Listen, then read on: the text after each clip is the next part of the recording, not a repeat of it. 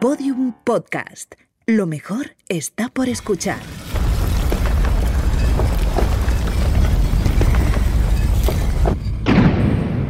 Dentro de la pirámide. Con Nacho Ares. Podium Podcast.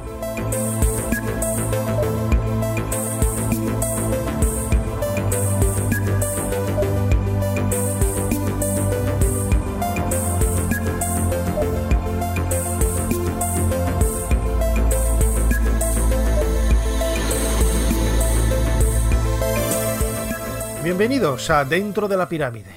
Abrimos la puerta de esta pirámide para adentrarnos en el monumento y en su corazón descubrir algunos de los enigmas más insólitos de la historia de los faraones.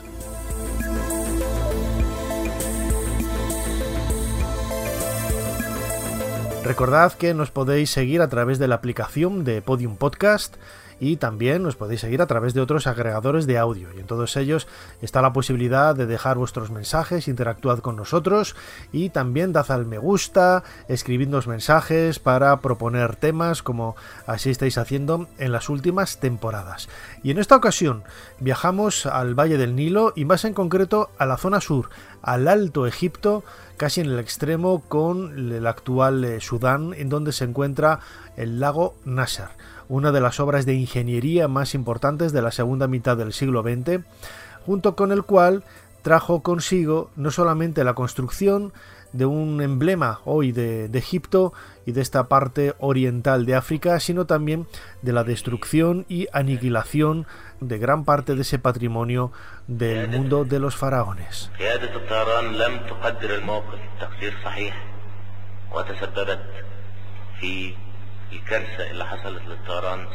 Es la voz de Gamal Abdel Nasser, presidente de Egipto, de la República Árabe Unida de Egipto. Él llegó al poder en la década de 1950 después de un golpe de Estado que echó a la monarquía que reinaba en el país del Nilo, pues prácticamente desde hacía casi 150 años, ¿no? Con la, con la llegada de Mohamed Ali y de esa dinastía que había instaurado el, gobierno en Egipto de una forma eh, revolucionaria también en su momento.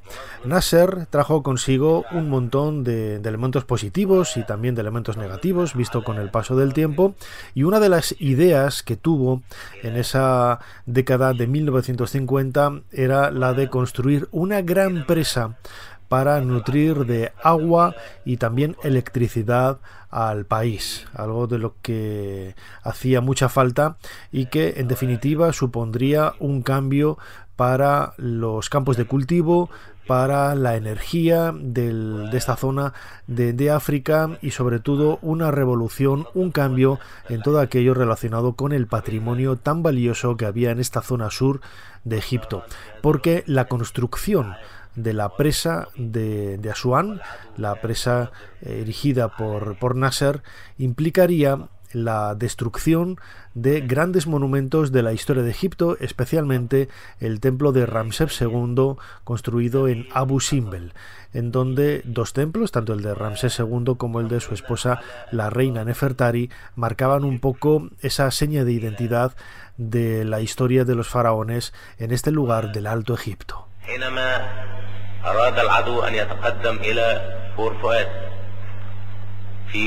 Pero la idea de hacer una enorme presa, sustituyendo a esa que habían levantado los ingleses en el año 1902, eh, no trajo solo el beneficio y la destrucción, sino también, por fin, por fin, trajo el acercamiento y el aunamiento de un proyecto gigantesco lanzado por la UNESCO, siguiendo la solicitud de Egipto para poder salvar los templos, la inmensa mayoría de los templos, al menos los más importantes, que pudieran quedar bajo las aguas del lago Nasser. Estamos en el año 1960 y por primera vez en la historia, a pesar de la Guerra Fría, esa incipiente Guerra Fría que luego se desarrollaría en esta, en esta década, eh, hubo países, se reúnen casi medio centenar de, de países, muchos de los cuales no tenían prácticamente ninguna relación, no porque porque lo hubieran dejado de lado por desidia, sino porque, eh, bueno, pues estaban casi enfrentados casi hasta, hasta el conflicto bélico, ¿no? Pero hubo un común denominador, un objetivo común a todos, que era el salvamento de los monumentos. Un proyecto en el que, como veremos también, estuvo involucrado eh, España, con un comité científico que dirigido por Martín Almagro Bas, ese comité español estaría presente en el trabajo de excavación, salvamento y recuperación de muchos de esos monumentos.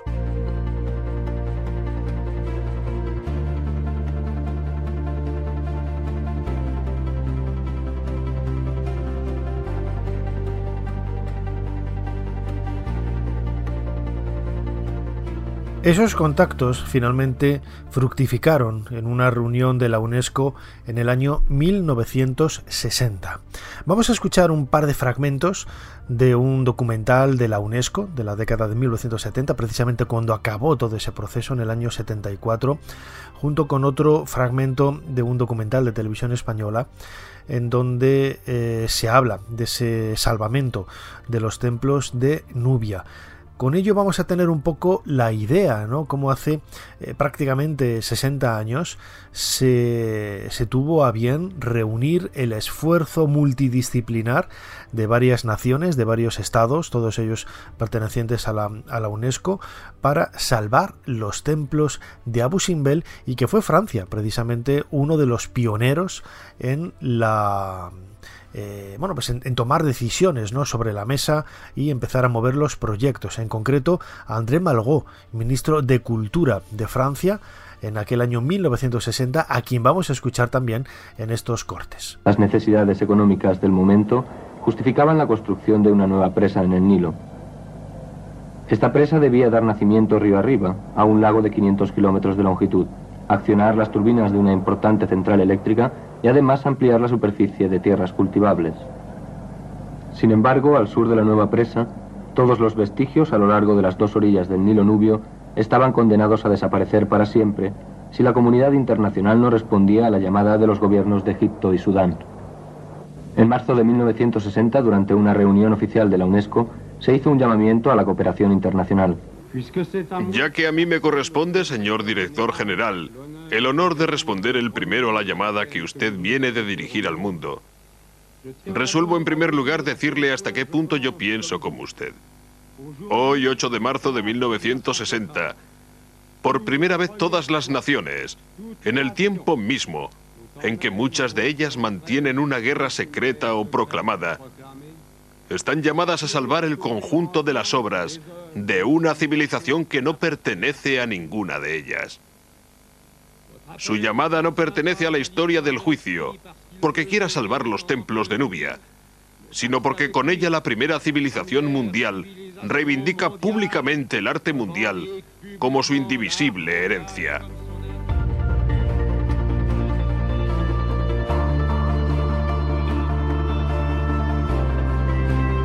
Dentro de la pirámide, con Nacho Ares, en Podium Podcast.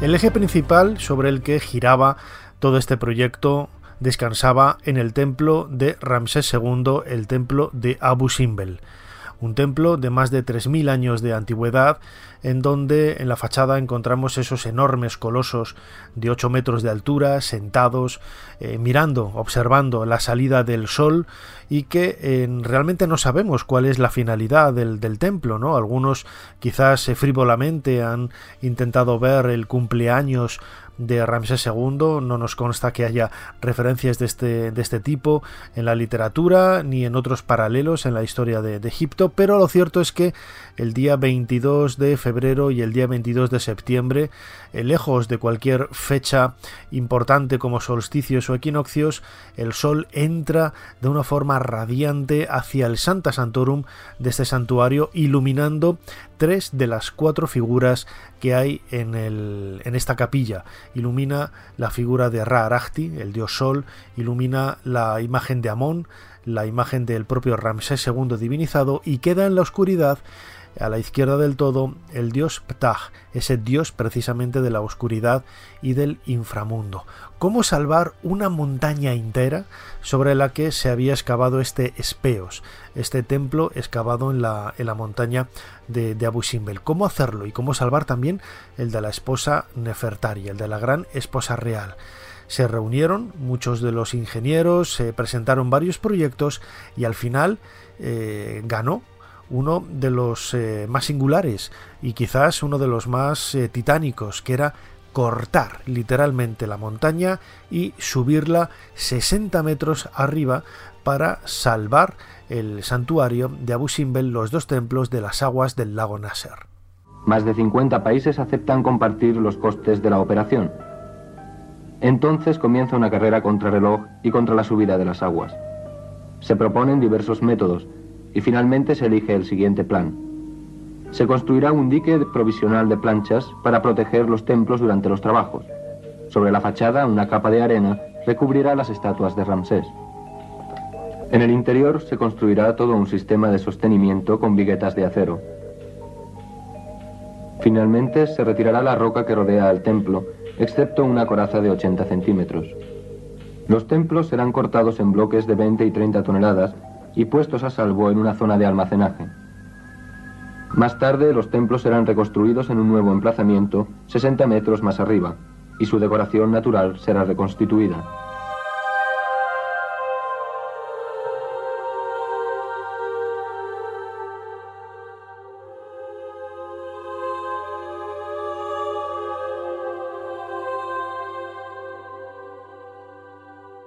Hoy quizá no somos conscientes del valor de ese proyecto humano para trasladar no solamente los templos de Abu Simbel, el de Ramsés II y el de Nefertari, sino otros que por suerte pudieron salvarse, ¿no? Em, escuchando y viendo las imágenes de, hace casi 60 años, uno se estremece, ¿no? Porque la tecnología de aquella época era la que era y sin embargo todos en ese trabajo eh, unificado y al unísono fueron capaces de cortar de una manera metódica ahora vamos a escuchar detalles de, ese proceso, el templo sobre todo de, Ramsés II, ¿no? Y, conseguir un resultado tan extraordinario como el que hoy podemos eh, disfrutar cada vez que se visita el templo de Abu Simbel. Hay algunos eh, que yo lo he escuchado en algunas conferencias o en algunos vídeos en YouTube que dicen que, no, que no se cortó, que, que, muchas de las salas del interior están reconstruidas, que es atrezo y que los verdaderos Em, las verdaderas salas, los verdaderos relieves del templo de, Abu Simbel están en la zona inferior, bajo las aguas, ¿no? Y esto no es más que producto de la ignorancia y de no saber ver el, arte de, aquella época, porque sí que es cierto que algunos relieves del interior de esas eh, salas almacén del templo de Abu Simbel son extraños, extraños desde el punto de vista de la ignorancia y no saben que fueron realizados por artistas locales de la zona de Nubia, de Alto Egipto pues hace casi 3.000 años, ¿no? Y esa es la causa que hace algunos pensar que, esos relieves son nuevos y que fueron colocados ahí por los arqueólogos para la imbecilidad de, todos los que no conocíamos, por ejemplo, cómo era el templo anteriormente, ¿no? Y no, no hay más que ver con las fotografías que se conservan del templo antes y después del traslado para observar que los relieves son exactamente los mismos y ahí están las marcas de, corte para, para demostrarlo y las imágenes que así lo, que así lo muestran. ¿no? Pero dejando de lado esta, esta anécdota, realmente el templo de, de, Abu Simbel es uno de esos grandes colosos, de esos grandes colosos que todavía podemos disfrutar gracias a un trabajo que, como decía ahora, todavía nos sigue sorprendiendo y que nos explica muy bien este fragmento que vamos a escuchar de ese documental de, de la UNESCO del año 74, en donde se recoge todo el, esfuerzo de, los ingenieros y de los obreros, de los egipcios, de franceses, de holandeses, de americanos, de españoles también, de rusos, de todos los que trabajaron en este proyecto unificado de la UNESCO. En el interior de los templos, 240 toneladas de vigas de acero aseguran su sostenimiento. Para no dañar la decoración de los muros y los techos, los soportes metálicos están provistos de cojines de fieltro o de material plástico. Cada pieza está numerada para que al reensamblarlas se siga el orden inverso que al desmontarlas. El movimiento rápido de hilos metálicos separa los enormes bloques. Pero solo es un ensayo general. Aún no es necesario lograr una extrema precisión. Se toleran grandes diferencias. Se hace estallar la roca trozo a trozo. Los martillos neumáticos solo sirven en el exterior. Aparatos de control miden constantemente las vibraciones que provocan. El volumen de rocas que dominan los templos disminuye sin cesar. Los Derriot son destinados a levantar los bloques ya cortados. Ahora comienza la tarea más delicada, cortes tan finos que deben ser hechos a mano. La roca es tan frágil que el solo contacto con el agua la reduciría a polvo. Cada bloque debe ser cuidadosamente marcado para poder ser repuesto exactamente en su lugar al reconstruirse los templos. 1047 bloques de los monumentos, 7700 bloques de la masa rocosa que los rodea, peso medio de los bloques entre 30 a 80 toneladas. Para transportar sin riesgo los bloques más pesados, se introducen en su interior barras guarnecidas de resina sintética para absorber los esfuerzos excesivos. Los bloques más macizos provienen del corte de la cabeza de las estatuas. Los ingenieros tratan de no dejar rastros de cortes. Se comenzó por proteger las superficies del corte por medio de revestimientos plásticos. Desde el primer corte de la sierra, fue necesario continuar la tarea sin parar día y noche. A la más leve pausa, la roca desmenuzable, cubierta de trazos duros, amenazaba con desmoronarse.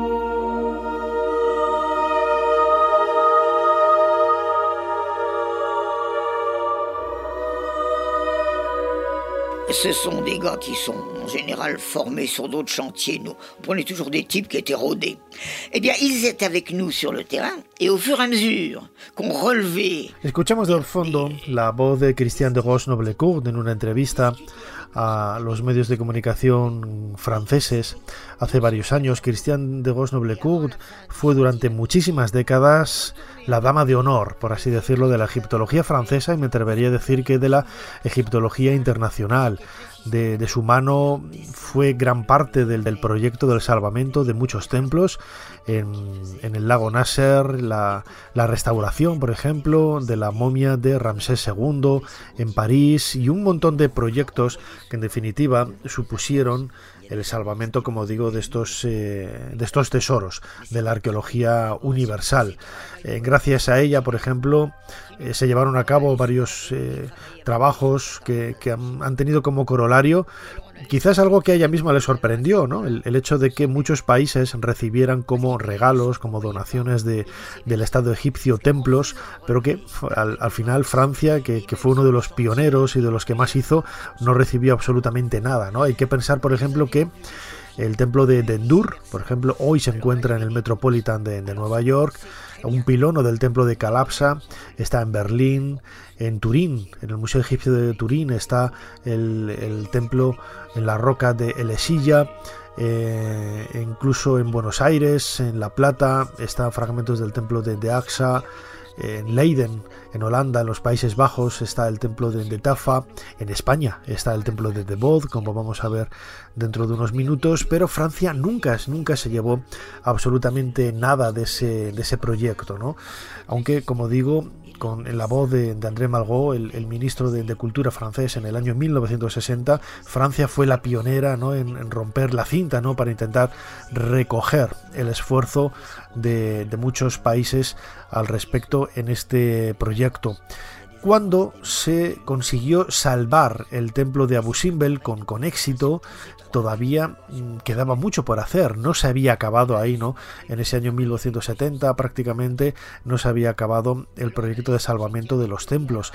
La isla de Calapsa, por ejemplo, frente a la presa de, Asuán, hoy conserva eh, varios monumentos de época ramésida o de época tolemaica entre los que destaca sobre todo el templo de, Calapsa, ¿no?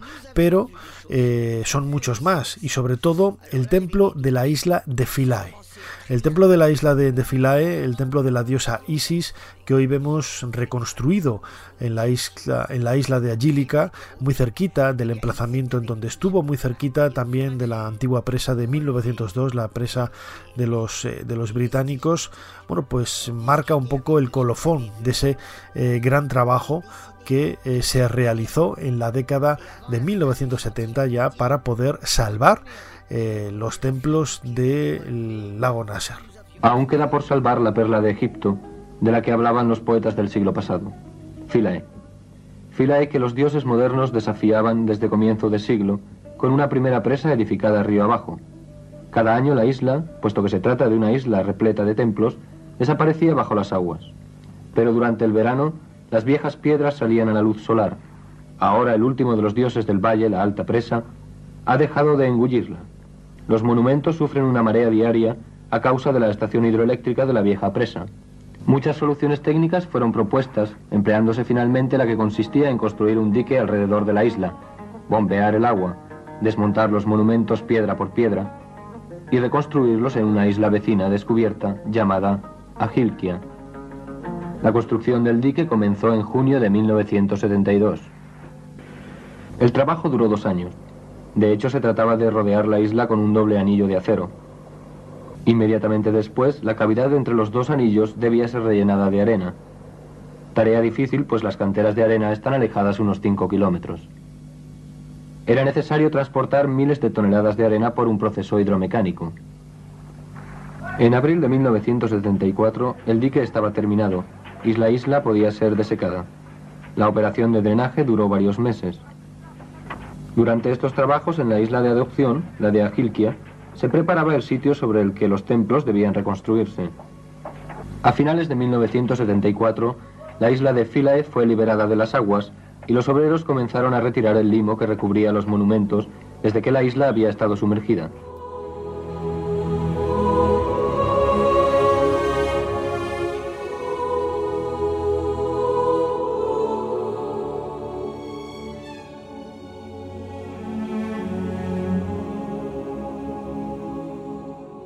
En el año 1974 se dio por cerrado ese enorme proyecto que prácticamente durante casi 15 años había traído por la calle de la amargura, como podríamos decir en, España, a muchos arqueólogos, a muchos ingenieros y también con la frustración de que eh, varios templos y varias fortalezas tuvieron que ser sacrificadas y eh, quedar bajo las aguas del lago Nasser. ¿no? Se hicieron varios proyectos para intentar recuperar desde el punto de vista museístico estos emplazamientos por medio de eh, visitas con submarinos, algo parecido a lo que décadas después se pretendió hacer en Alejandría, ¿no? Para visitar las ruinas del faro o del templo de la reina Cleopatra, pero siempre, siempre esto ha quedado en, proyectos muy atractivos desde el punto de vista de los medios de comunicación, pero que poco a poco tenían de, factible por la calidad de las aguas y sobre todo por eh, lo costoso que podría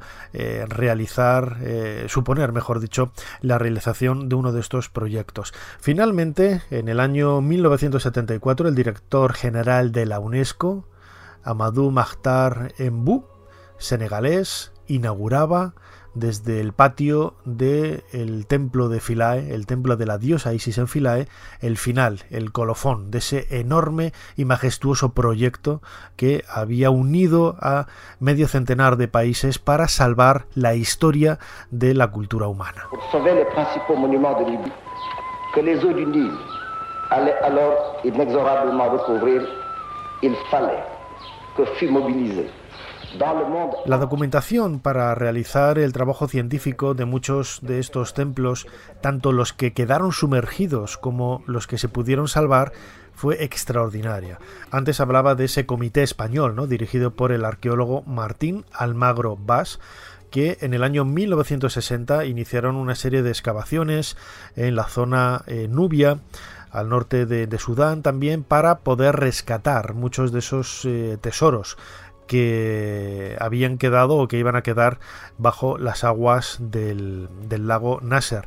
De ahí que, por ejemplo, hoy en el Museo Arqueológico Nacional en Madrid hay una extraordinaria colección de algunos de, esos eh, objetos que pudieron recuperarse y también está la publicación científica de los trabajos de los equipos de Martín Almagro Bas. Sin embargo, sin embargo, también desde el siglo XIX eh, se estudió y se recuperó ¿no? ese trabajo de gabinete más de biblioteca sobre qué es lo que se había dicho hasta entonces de algunos de los monumentos que habían quedado a partir de, esa década de 1960 y 1970 bajo las aguas.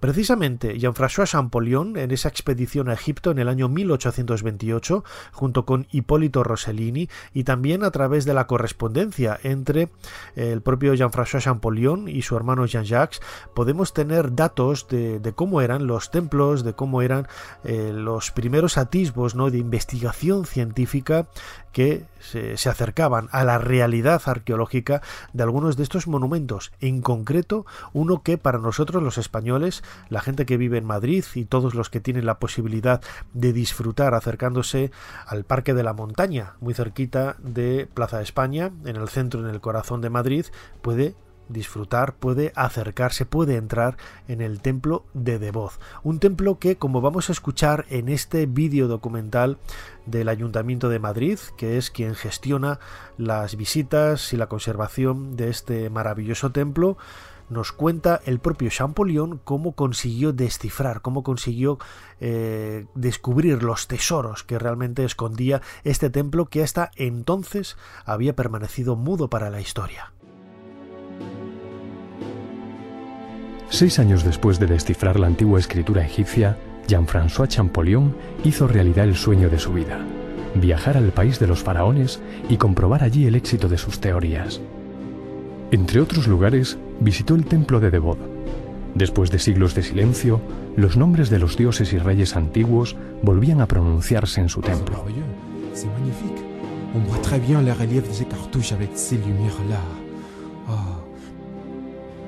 Mais qu'est-ce qu'il y a là? Amène-moi la lumière, la lumière, que je puisse voir plus clairement. C'est marqué là. Oh, mais c'est magnifique. Mais, mais qu'est-ce qu'il y a là? Ateramon. Ateramon, le roi éthiopien, c'est clair. Hoy sabemos que el nombre de Atarramón corresponde al rey meroíta Adijalamani que reinó hace 2200 años.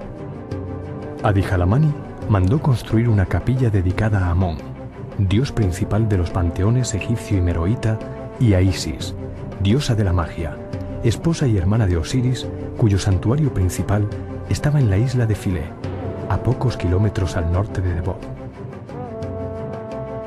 Los posteriores monarcas egipcios de la dinastía tolemaica y los emperadores romanos Augusto y Tiberio construyeron nuevas estancias alrededor de la pequeña capilla original, añadiendo pilonos, patios, una vía procesional y un embarcadero junto al Nilo.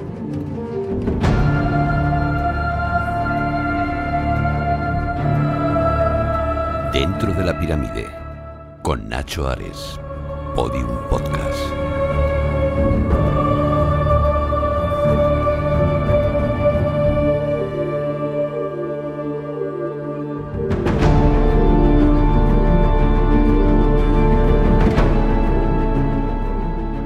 Es un templo menor, en absoluto. Me niego y corrijo a todos los que digan que el templo de Debod en Madrid es un templo menor. Desde luego que no tiene el tamaño del templo de Karnak, no tiene la trascendencia del templo de Karnak o el templo de Edfu, pero no hay que olvidar, por ejemplo, que es el templo más grande que hay fuera de Egipto. Es el mayor templo legado por eh, la República Árabe de, Egipto en su momento, en el año 72, a nuestro país, a, un país fuera del, del, entorno y sobre todo con una tradición que desde luego no anunciaba, ¿no? porque la tradición egiptológica en la actualidad en este siglo XXI es muy grande de España, sin embargo en aquella época era prácticamente nula. Y aún así por el esfuerzo que eh, se nos reconoció en el salvamento de los templos de, Nubia y sobre todo en el trabajo en relación a, esa, a esas excavaciones con Martín Almagro Bas en la zona de, de Nubia España recibió este premio. Eh, durante un tiempo el templo fue desmontado y fue ubicado en la isla de, de que luego sería rescatada. Eh, se llevó luego a través del puerto de Alejandría a Valencia, donde estuvo un tiempo, y desde Valencia una plétora de camiones llevaron los bloques hasta, hasta Madrid, en donde estuvo también almacenado durante unos, eh, unos meses en el Parque de la Montaña, eh, muy cerquita de, Príncipe Pío, en el centro de, de Madrid, y el año 1972, el 18 de julio, ahora casi 50 años, fue inaugurado. Y desde luego, como decía, que no es un templo menor, es un templo que atrae infinidad de, curiosos. Yo recuerdo que hace como 10 o 15 años tuve la posibilidad de, enseñárselo a Mark Lenner junto con Javier Sierra y le sorprendió, le sorprendió el, el, hecho de que en el centro de Madrid hubiera un templo tan, tan increíble, ¿no? De, de los antiguos egipcios y desde luego pues eh, disfrutó mucho con, con esa visita junto con Alfonso Martín Rojo, que es el director del Templo de Debod, el conservador del Templo de Debod, a quien vamos a escuchar ahora, hablándonos un poco precisamente de la ubicación que tiene en el centro de la ciudad y sobre todo eh, cómo consigue, cómo consigue fundirse prácticamente con el paisaje urbano de la ciudad de Madrid.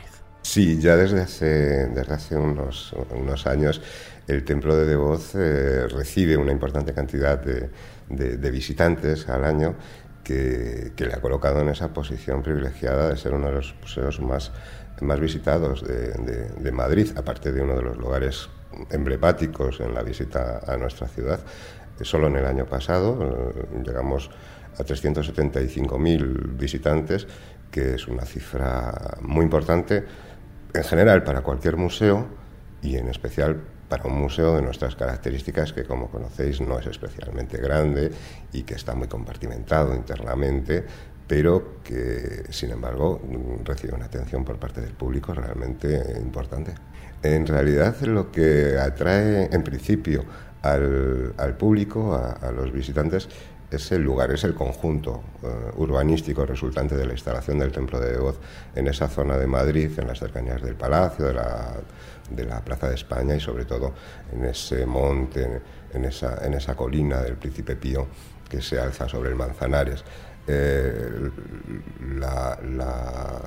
ese entorno es realmente el que atrae a los visitantes a acercarse a esa, zona y eh, se encuentran con un monumento egipcio, uno de los pocos monumentos de esas características egipcias eh, de Egipto que, existen fuera de, ese país y, realmente eh, se, conmueven o se, sienten atraídos por, por, esa, por, esa por esa rara mezcla de, monumento egipcio y paisaje urbano que, que, ofrece, aparte de su posición al oeste de la ciudad, que permite eh, ver unas, eh, unos espectaculares atardeceres, unas puestas de sol realmente asombrosas sobre, sobre Manzanares con la sierra al fondo.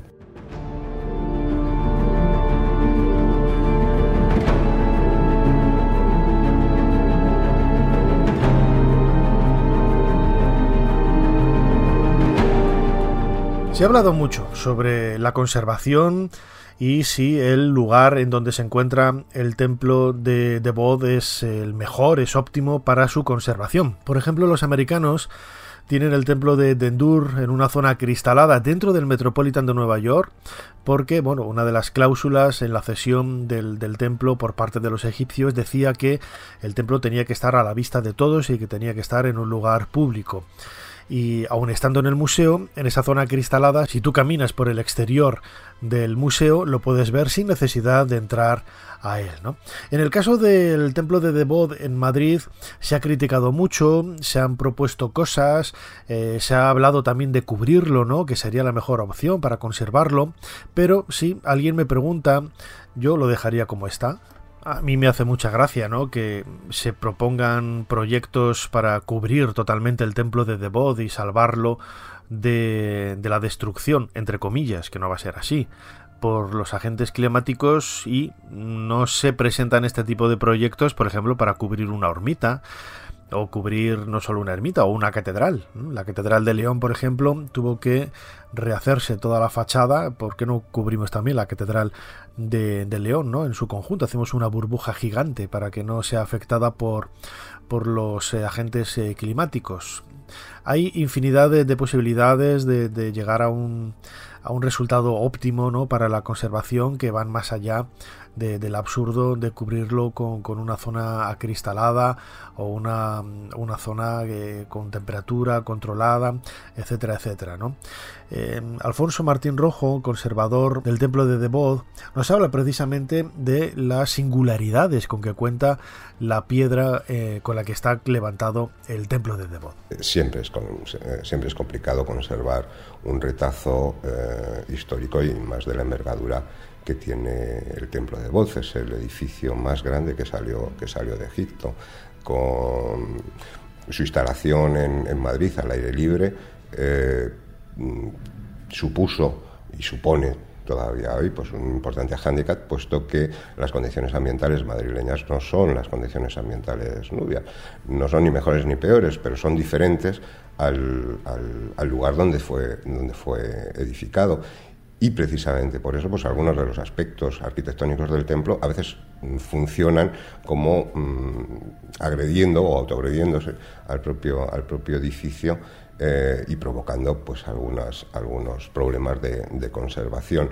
Por lo demás, en general, los materiales originales, eh, por sus características, eh, aguantan mejor la, la, esa arenisca, la, la, piedra con la que está construido el, templo arenisca Nubia, y efectivamente cuando se instaló en Madrid se decidió completar para proteger mejor las, las, estancias internas y, y, leer, entender mejor lo que es un templo egipcio, se decidió completar algunas partes, sobre todo la fachada, con arenisca, pero en este caso arenisca procedente de, de canteras de, de, España, canteras salmantinas.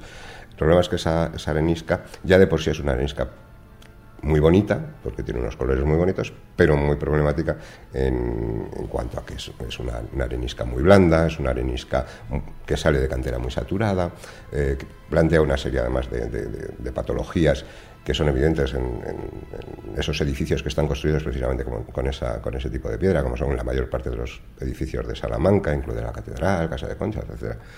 Y efectivamente eh, resiste peor las inclemencias, sobre todo las lluvias eh, climáticas eh, madrileñas la meseta, que la, nubia, que es muchísimo más dura y, aunque lógicamente, como cualquier otro, otro elemento, siempre va a estar sujeto a pequeño o a un progresivo eh, deterioro, simplemente por el hecho de ser mm, construido, sin embargo, es muchísimo más lento los deterioros que se observan en la arenisca nubia que los que se observan en la arenisca salmantina.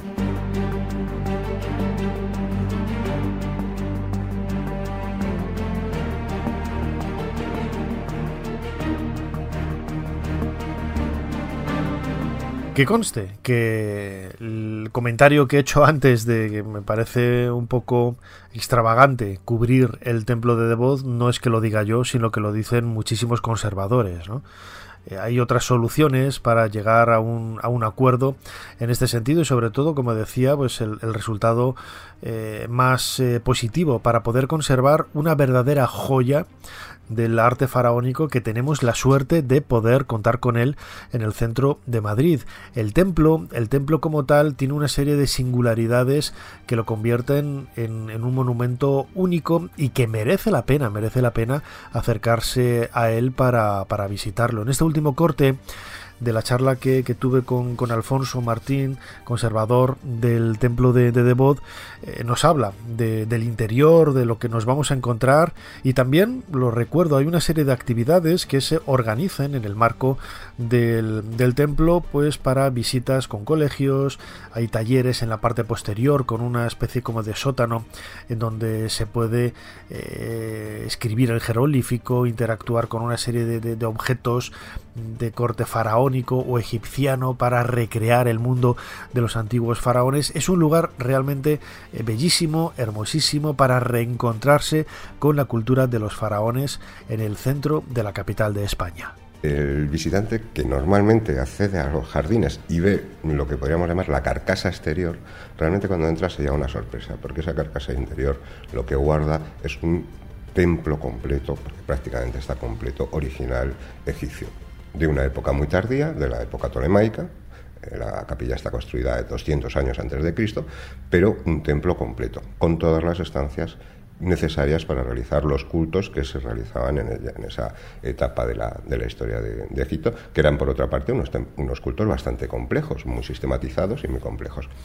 Eh, se va a encontrar con estancias, una sucesión de estancias que van a ir llevándole en un continuum hasta el lugar más sagrado, efectivamente, del templo. Una, una asociación de salas nos llevan al lugar más sagrado de, cualquier templo egipcio. y esas salas, algunas de, ellas, están completamente decoradas con relieves en donde, en donde se representa al, faraón, al rey, haciendo ofrendas a los dioses egipcios. Eh, algunos dioses no son muy familiares, como Amón, como Isis, Osiris. Eh, eh, otros son un poco más, eh, más difíciles de, reconocer y eh, esa sucesión de salas nos llevan al lugar más sagrado de cualquier templo, el lugar donde se guardaba la, estatua de, culto del dios, donde se hacían las ofrendas diariamente a, ese dios y que en el caso del templo de Devoz tenemos la suerte de conservar el naos, el sagrario, el mueble en este caso un mueble de piedra hecho con un solo bloque de, granito de Asuán, en donde se guardaba esa estatua. Además sabemos que existieron dos naos en el templo de Devoz. Una desgraciadamente desapareció del templo, fue extraída de él en, el primer cuarto del siglo XIX, pero sin embargo la otra, que también parece ser que fue eh, o se intentó extraerla del templo, se partió, o estaba ya partida o muy deteriorada, se partió y fue abandonada en el interior del edificio y esa circunstancia ha hecho que hoy tengamos la fortuna de que ocupa eh, su lugar en el lugar más sagrado del templo donde en realidad estuvo cuando el templo estaba en funcionamiento y servicio.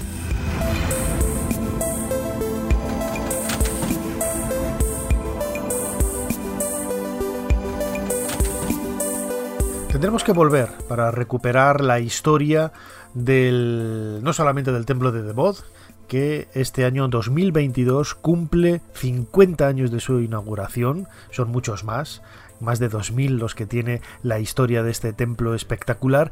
Y también tendremos que volver para recuperar también del archivo y de nuestra curiosidad la historia del templo de Abu Simbel, de Nefertari, de los templos de, de de la fortaleza del Imperio Medio que ha quedado bajo las aguas, infinidad de monumentos que en definitiva están vinculados al lago Nasser.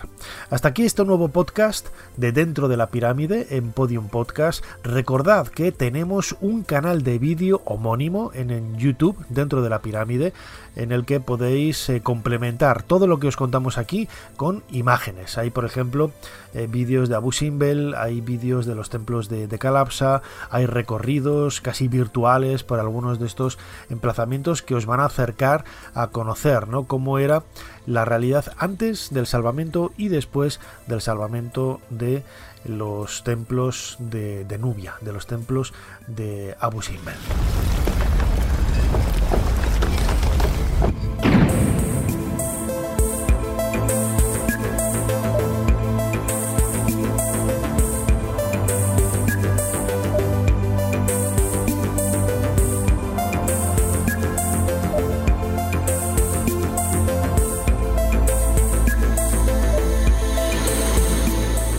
Cerramos la puerta de nuestra pirámide, nuestra particular pirámide, aquí en Podium Podcast, emplazándoos hasta eh, un nuevo programa aquí en, dentro de la pirámide en el que seguiremos adentrándonos, buceando en los misterios, en la historia, en la arqueología, en el arte, en tantas facetas y tantas eh, ramificaciones singulares, curiosas y apasionantes del mundo de los faraones. Hasta pronto.